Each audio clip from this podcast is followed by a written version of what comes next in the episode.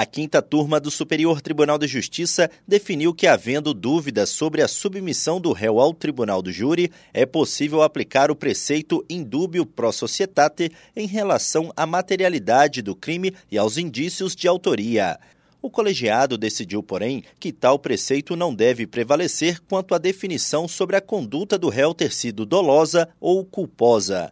No caso analisado, o réu dirigia após ingerir bebida alcoólica e invadiu a contramão e colidiu com dois motociclistas. Um deles morreu e outro ficou ferido. O réu foi pronunciado sob a acusação de homicídios consumado e tentado com dolo eventual.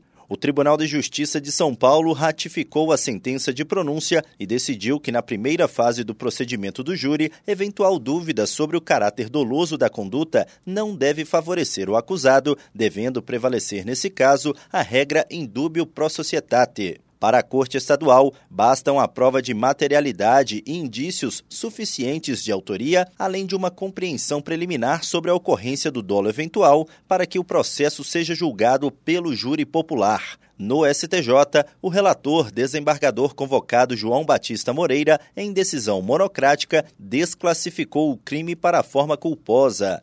A decisão foi posteriormente confirmada pelo colegiado da quinta turma. O relator destacou que, segundo o Código Penal, a embriaguez não exclui a imputabilidade penal, mas isso não significa que o dispositivo leve necessariamente ao reconhecimento do dolo. Em relação ao elemento subjetivo, João Batista Moreira explicou que cabe ao juiz analisar as provas para decidir sobre a hipótese de desclassificação para forma culposa do Superior Tribunal de Justiça, Tiago Gomide.